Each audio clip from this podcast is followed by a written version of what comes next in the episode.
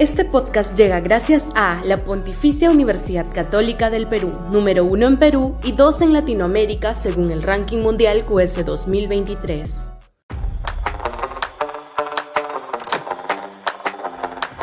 Un gobierno desenganchado de la población. Sudaca, Perú. Buen periodismo.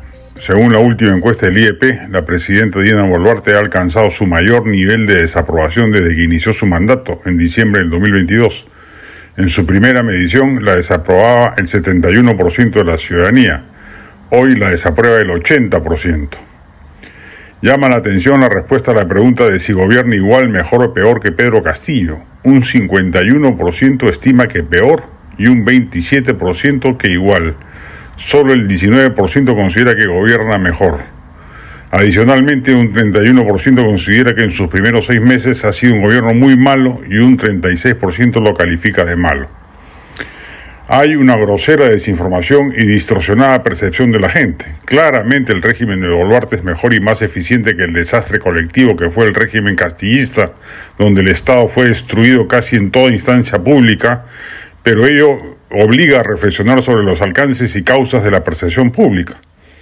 Dos son, a mi juicio, las razones que explican la distancia entre la ciudadanía y el régimen. Uno, la hasta ahora ausente respuesta política y judicial a la muerte de varias decenas de ciudadanos que protestaban contra la asunción al mando de Dina Boluarte. Eso pesa en la mochila gubernativa y mientras no haya una suficiente explicación, una política de sanciones y de reparaciones, seguirá taponeando cualquier posibilidad de que se genere mayor empatía entre gobierno y ciudadanía. Dos, la parálisis reformista del régimen, su acusada bizcarrización, es decir, una política sistemática de anuncios grandilocuentes y cero efectividad posterior respecto de lo anunciado. La mesida como consigna. Solo se salvan dos o tres ministros que sí parecen haberse tomado sus responsabilidades en serio.